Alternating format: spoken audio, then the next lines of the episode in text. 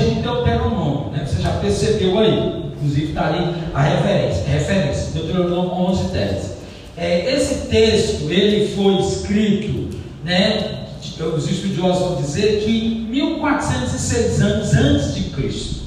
Então, para a gente entender a forma de pensar do rei, nós vamos ter que dar uma passeada, ficar lá em Deuteronômio, né? E, e ficar só ali, ficaria pouco para a gente ter uma compreensão desse pensamento. Então, nós vamos é, trazer Deuteronômio, aí vamos passar pelos profetas, vamos em Samuel, né? primeiro de Samuel, e depois nós vamos lá para Jesus, que é ah, o nosso, é, Jesus é o nosso modelo, né? Jesus é o nosso exemplo, Jesus é o nosso Salvador, Jesus é a, é a, é a nossa baliza de crescimento. Então a gente vai fazer uma, o que chama na teologia reformada de progressividade, até você compreender.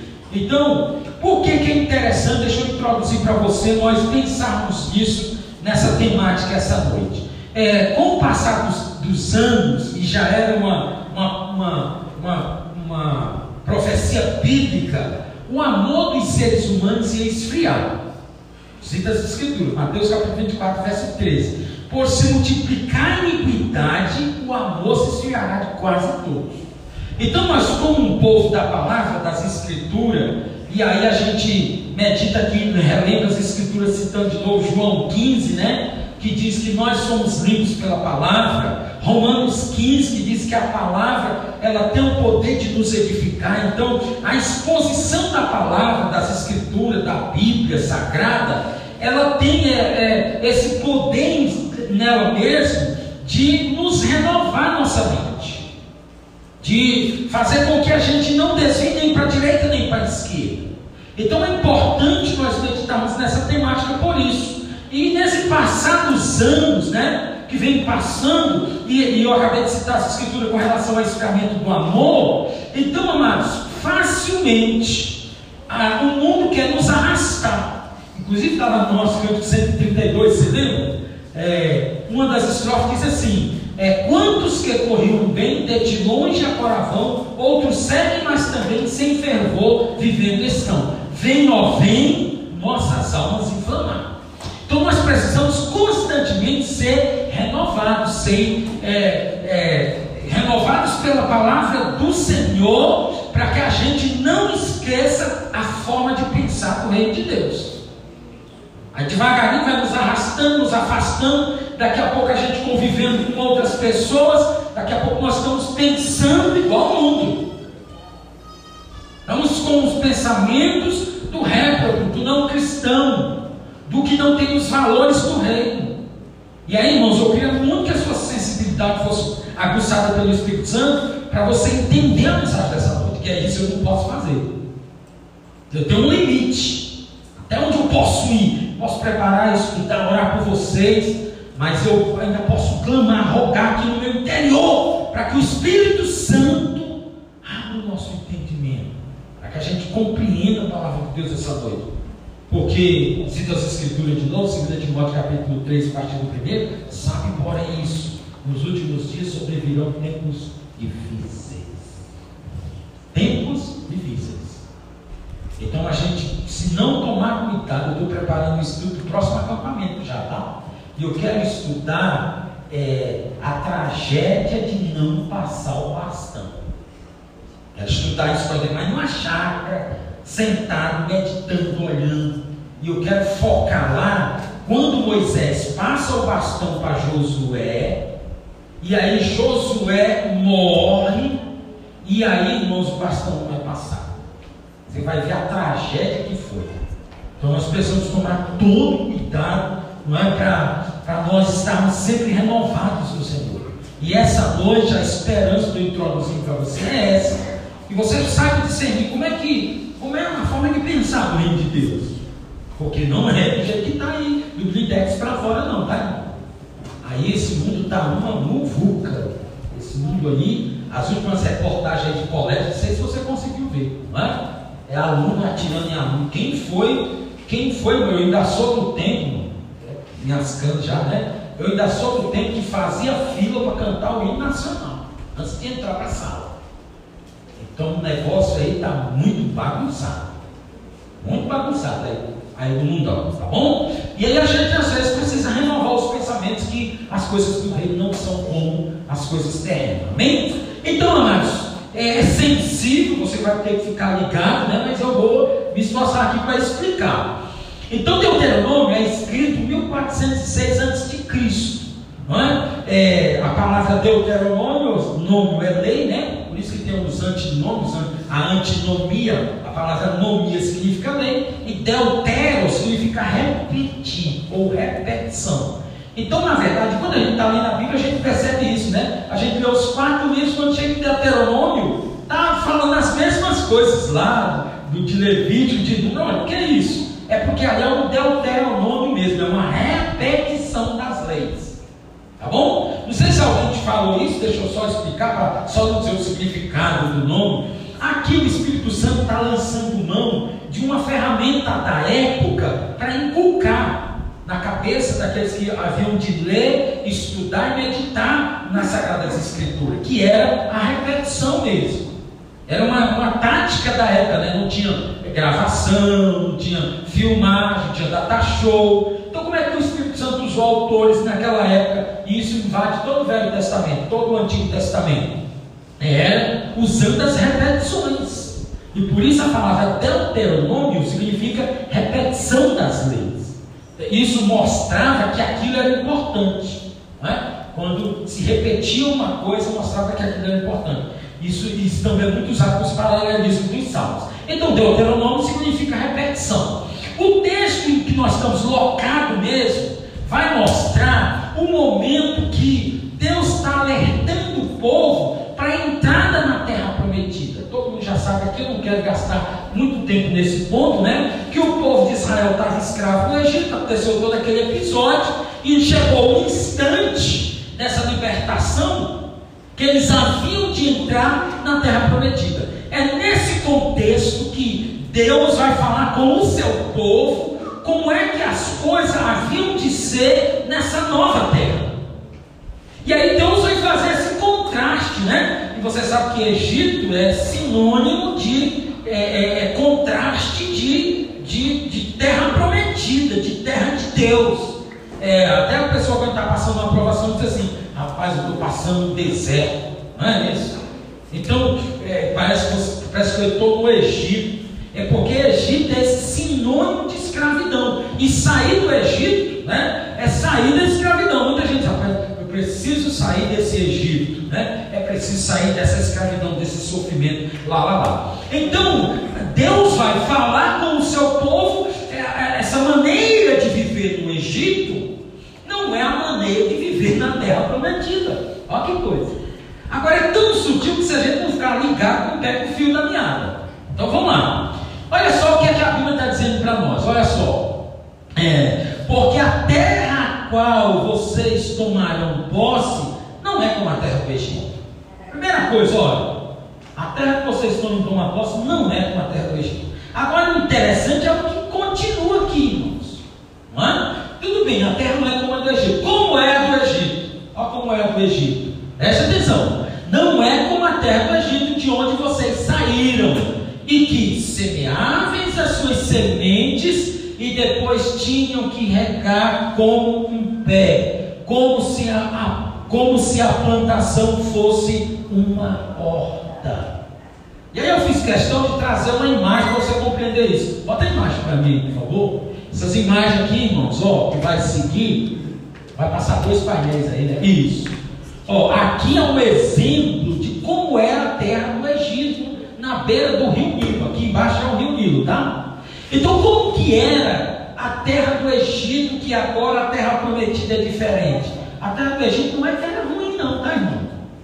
Por isso que traz a expressão horta.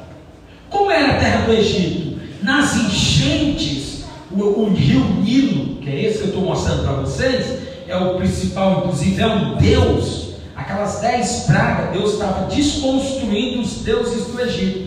A mosca era um Deus, o piolho era um Deus. Você sabe que o Egito era politeísta, tudo era Deus. E Deus estava desconstruindo. E o Nilo também era um Deus. Até que o Nilo faz mais sentido, né? Porque quando o rio enchia, as suas rebanceiras ele trazia todo tipo de dejeto, resto de árvores, não é? é fezes de animais, aí o rio ficava cheio. Quando o rio baixava, meus irmãos, aquela terra, quem é plantador aqui sabe, né? Ainda do nosso tempo, nossos avós, nossos pais, eu também já plantei vazante, né? Chama vazante, é isso. Isso é o Nilo, irmãos. Por isso que a Bíblia traz essa expressão horta. Então a pessoa plantava lá, e aí ia lá no Nilo, pegava água, regava. Isso dava uma planta. Isso dava uma, um fruto, uma leguminosa. As abóboras, Vocês lembram? Só para você ver a harmonia da coisa. Você lembra que quando o povo estava no deserto e chegou uma fomezinha, eles lembraram que o quê? Das comidas do Egito.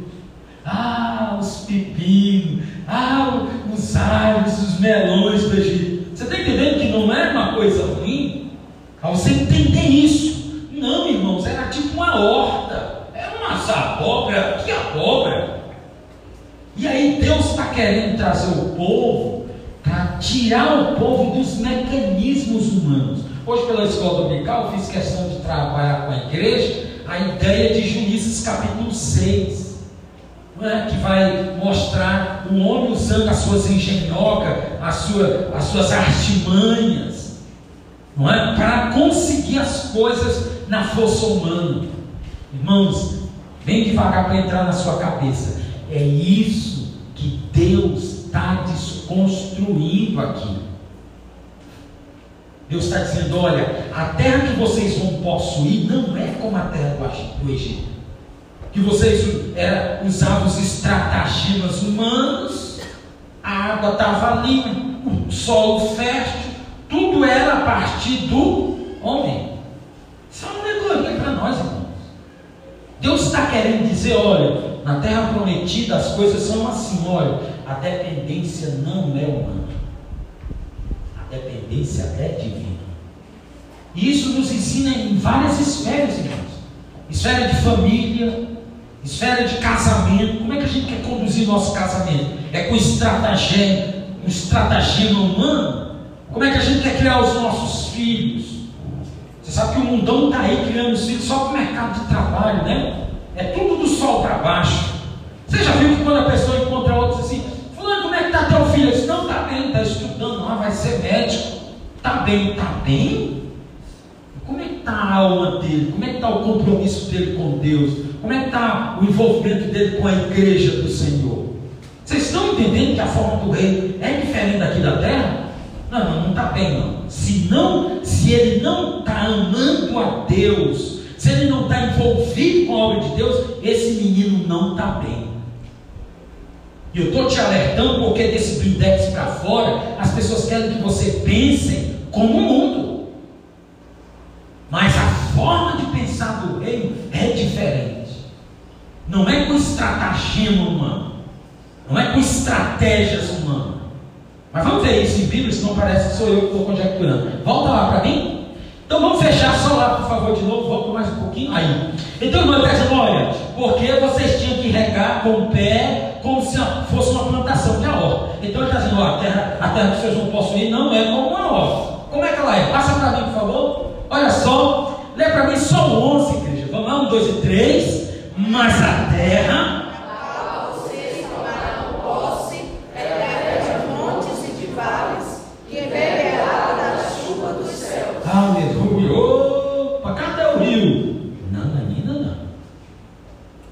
Aqui, meu amigo, é uma, é uma, uma maneira de viver que o seu sustento tem a com a comunhão, com a harmonia, com a sintonia, com a convivência, com o relacionamento com Deus. Você está compreendendo a profundeza do que Deus está falando, irmãos? A terra que vocês estão passando a possuir não é como a terra do Egito, parecia uma horta. Por isso que tinha os pepinos que vocês sentiram saudade no deserto. Não, a terra que vocês passam a possuir é uma terra de montes e vales. Eu gosto de uma versão, né, que a gente está usando na igreja, RC, que vai falar pedregulhos. E quem entende de plantação aqui sabe uma, uma terra de pedregulho alto embaixo não é uma terra boa. Você está entendendo isso? Está entrando em sua cabeça? Como é sutil que Deus está falando? A terra que vocês vão possuir não é como uma horta. A terra que vocês vão possuir não tem rio. A terra que vocês vão possuir é uma terra de vales e montes. Não é pastor não, tá? É uma terra de montes e vales. E essa terra lá, sabe onde é que ela bebe a água? Ela bebe a água da chuva. A água está lá na mão de Deus. Mas vamos seguir para não parecer que é o pastor Will. Dê o doce para mim, vejam lá, um, dois três. A terra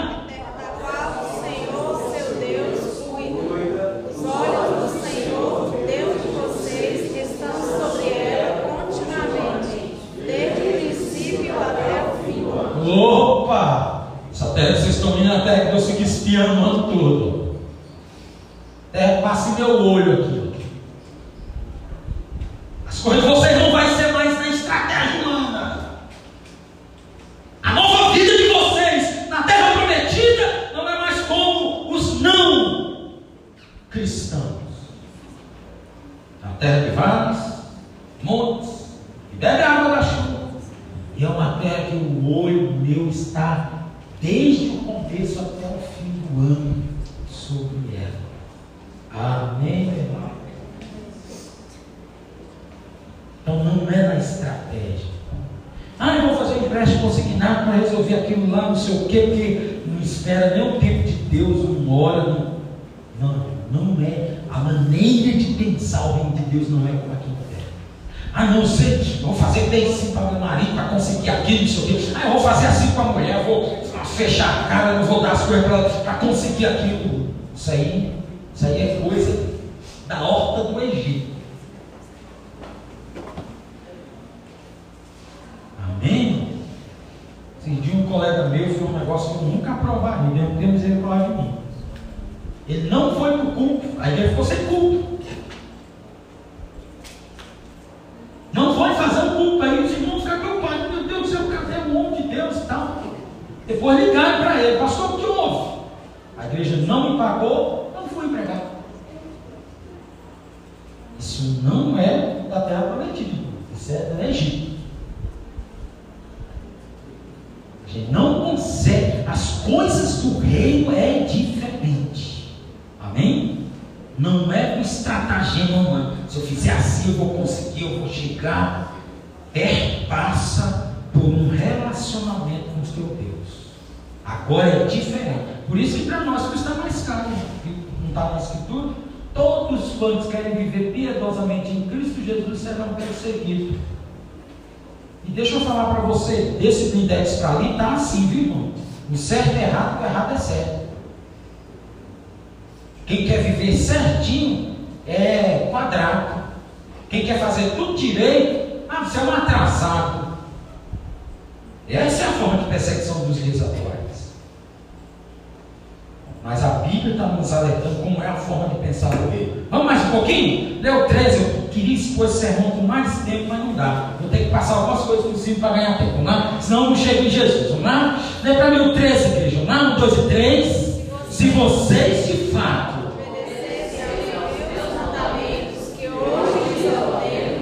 de amar o Senhor, seu Deus, e de o servir de todo o coração e de toda a alma. Parou, olha, Deus está colocando a condicionante aí, né? Ó, meus olhos estão do ano, do começo ao fim do ano. Se eu olhar para o coração de vocês, fala até a né? Se eu olhar para o coração de vocês lá, eu vejo que vocês estão de todo o coração. Vamos ler o 14 para mim, veja o que é que ia acontecer. Um, dois e três.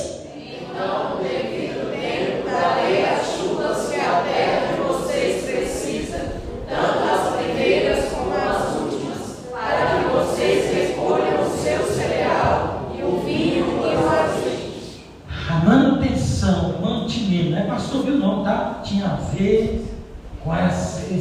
relacionamento com Deus. É assim a maneira de pensar o reino de Deus. Os nossos provimentos têm a ver com a nossa vida de comunhão com Deus. Eu gosto muito, já preguei nesse texto aqui, eu gosto muito de mostrar que a forma de pensar do mundo não vai, a gente pensa assim, ah não, é um argumento triunfalista, né? Ah, não, é, só prosperam os crentes, só os crentes que enricam. Não, não é. Não é não. Falando outra coisa para você. Você já pensando que é isso? Eu gosto muito do encontro de Jacó com Esaú. Você lembra? Quando Jacó e Esaú se encontram, depois de tantos anos, né, da vida dos dois, aí lá e vai Jacó bota uns bancos. Alguém chegou e disse assim: Jacó e Esaú está vindo aí com um bando de soldado. Jacó fica com medo, faz um monte de presente para ele, ó. Bota lá, ó, você cuida desse monte de vaca aí. Quando vocês se encontrarem com Esaú, você perguntar de quem são esses caras? Você diz, é, meu senhor Jacó que mandou para você como presente. Encontrar o segundo bando, meu senhor Jacó mandou para Quando os dois se encontram, eu amo aquele texto. Olha só quando os dois se encontram. Um que se preocupava com as coisas de Deus, o outro não estava nem aí para Deus, né? Porque Esaú ele casa com as mulheres para provocar a aliança de Deus. A mãe dele diz: Meu filho, Deus disse para não casar com as mulheres estranhas. Pois é ali que eu vou casar com elas, que é para provocar. Ele fala: Não está nem com as coisas de Deus. Mas quando os dois se encontram, tem uma coisa interessante. Esaú pergunta assim: Jacó, me diz uma coisa: o que, que tu queria com aquele horror de vaca que tu mandou na frente, ovelha? estava querendo com aquilo? Aí Jacó diz assim: Saúl, meu irmão, eu mandei aquele, aqueles presentes para placar a ira do seu coração. Foi por isso que eu mandei aqueles presentes. Olha a resposta de Esaú, que às vezes passa desapercebido por nós. Diz, meu irmão, eu tenho os bens em abundância. Olha, olha, olha a resposta de Esaú. Estava nem aí com Deus, não ligava para a Bíblia. Mas eu pego o próspero, um milionário. Qual é a diferença de Jacó e Esaú? Não é bens materiais. Sabe qual é a diferença? Deixa eu passar para seu coração hoje.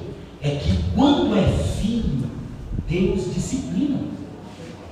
Quando não é filho, Deus dá a corda para se enforcar. Essa semana o irmão do Colombo foi encontrado aí com 500 mil reais em cédula. Você sabe quantos cristãos estão orando para pagar a conta de luz do mês? Para pagar o aluguel? Cristãos, filho, fiel, que lê a Bíblia, faz tudo certinho. E o cara passeando meia-noite com 500 mil reais em espécie. Então, se nós descemos para a forma de pensar humano, nós estamos ferrados. Não, os valores do rei têm a ver com uma comunhão com Deus com relacionamento com Deus. E Deus disciplina quem ama. É a Bíblia que diz Aí está lá o cristão, às vezes passa um real no troco e Deus incomoda logo aquele Espírito Santo, né? Vai lá e devolve um real. Porque é diferente a forma de pensar do reino de Deus em relação à forma de pensar Esaú era milionário, meu irmão, para que essa besteira desses presentes? Eu tenho bens em abundância. Mas era isso que configurava a comunhão dele com Deus? Não, não, não. Aos seus, Deus disciplina, leva ali na corda direitinho, porque Deus ama para um fim proveitoso. O ímpio, Deus solta, e basta Deus tirar a mão que ele faz todas as asneiras que tem por aí. Então, no final aqui, vocês leem para mim que eu quero pôr o texto de Samuel, né? Ele disse: Olha, se vocês se manterem guardando de todo o coração, de toda a alma, não vai faltar chuva e vocês vão ter, olha os três elementos finais aqui, irmão, e vocês vão ter o cereal, vocês vão ter o vinho e vocês vão ter o azeite.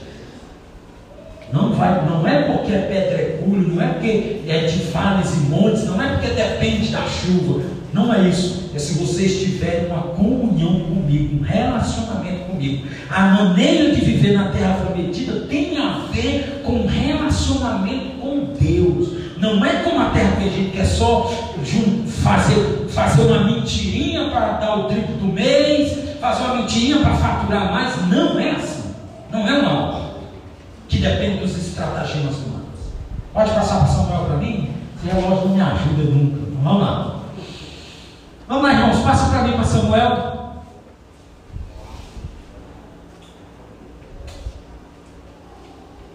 Graças a Deus. Vou tomar um pouquinho de água aqui enquanto. Está na tela?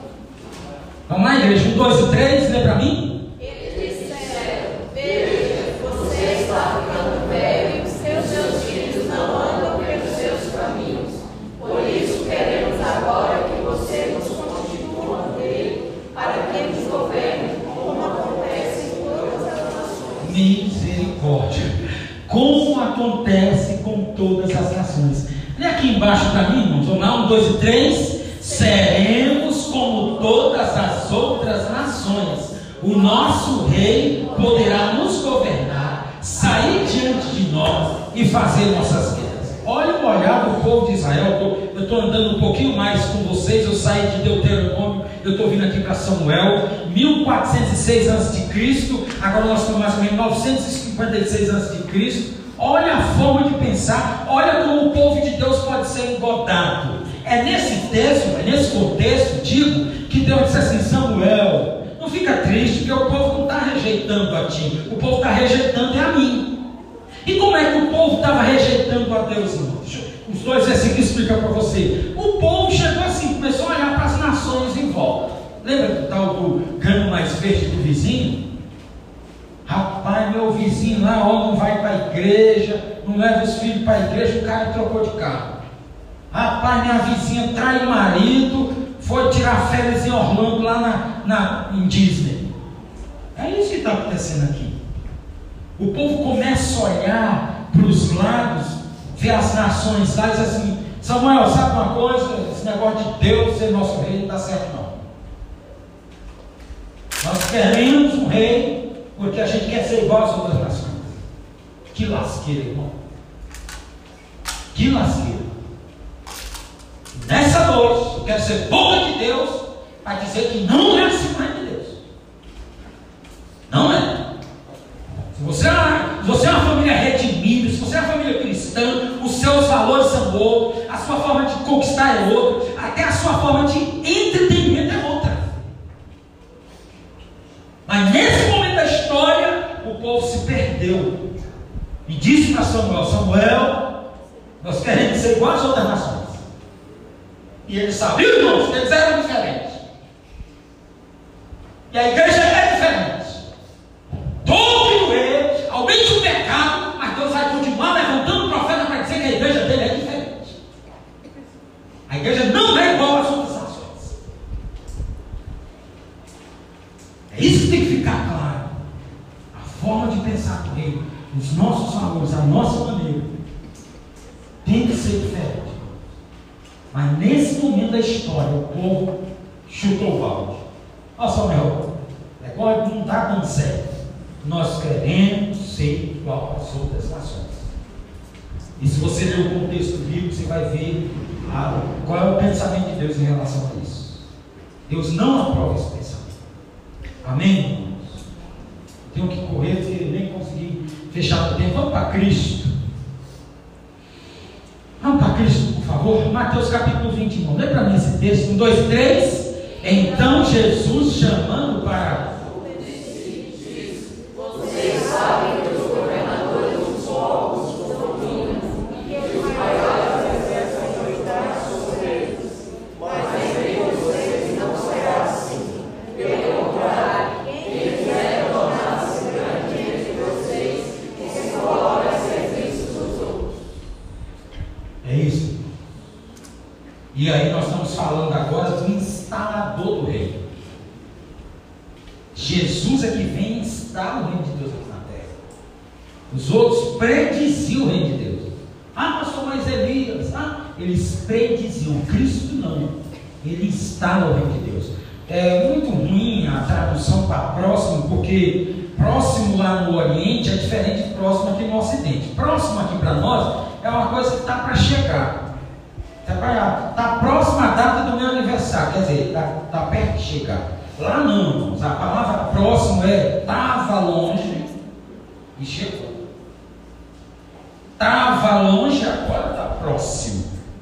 Então toda vez que a Bíblia diz assim, ó, o reino de Deus está próximo. Não é proximidade como se pensa aqui no, no Ocidente. É o reino de Deus chegou. Nós estamos falando de Cristo, ele é um instalador do reino. E aí, em conversa, que Jesus resolvia lá em loco, né?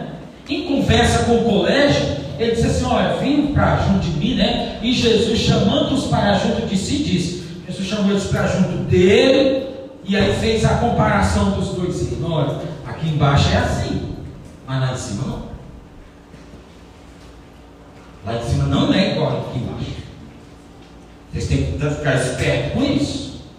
Amém? Então a igreja não é para juntar dinheiro em caixa. A, a igreja é para investir em salvação de almas. A igreja é para investir na expansão do reino de Deus, na pregação do Evangelho, e colocar a Bíblia na mão das pessoas. É isso. É outros valores, é outra coisa, é outro jeito de pensar. Amém? Nós não podemos perder essa perspectiva. Amanhã você vai voltar lá para a sua rotina. Eu estou em desvantagem com o mundo, a carne e o diabo, né? Três inimigos o mundo, a carne e o diabo. Eu estou em desvantagem, eu estou com você esses poucos minutos de domingo, tirei até os minutinhos da Santa Ceia, eu estou com você esses poucos minutos, e você passa aí um monte de tempo todo é, convivendo com pessoas que não pensam igual ao reino de Deus, ouvindo coisas que não é do reino de Deus, frequentando coisas que não é o reino de Deus, então é desleal a concorrência. Mas eu ainda acredito, como diz John Stott, né, um dos seus livros que eu mais aprecio, eu creio na pregação. Eu acredito em o Espírito Santo de Deus pode trabalhar seu coração. Mesmo você voltando para a rotina, a sua mente, o seu coração visitado pelo Espírito Santo, você vai se portar como uma pessoa do rei. Você estava pensando em dar um jeitinho brasileiro, estava pensando no estratagema, você vai se portar como uma pessoa do rei de Deus e vai conduzir as coisas no viés da comunhão com Deus. E aí tem uma pessoa no nosso meio que é, vem contar com a gente, e aí veio uma proposta de emprego e ele precisando, tinha que coisar lá, mas aí ele colocou em xeque, perguntou, pastor, vai ou não vai? Porque eu quero fazer as coisas de acordo com o reino de Deus. Amém, meus irmãos? Que a gente não perca essa visão. Esse mundo aí já está precisando demais de bons testemunhos. Que a gente se renove nessa noite de buscar ser esse cristão que dá bom testemunho diante da sociedade. A forma de pensar do rei, em contraste com a forma de pensar aqui de baixo. Que o Espírito Santo nos visite. Muito mais tinha para expor, mas nós temos que ser coerentes com o horário. Que Deus em Cristo nos abençoe.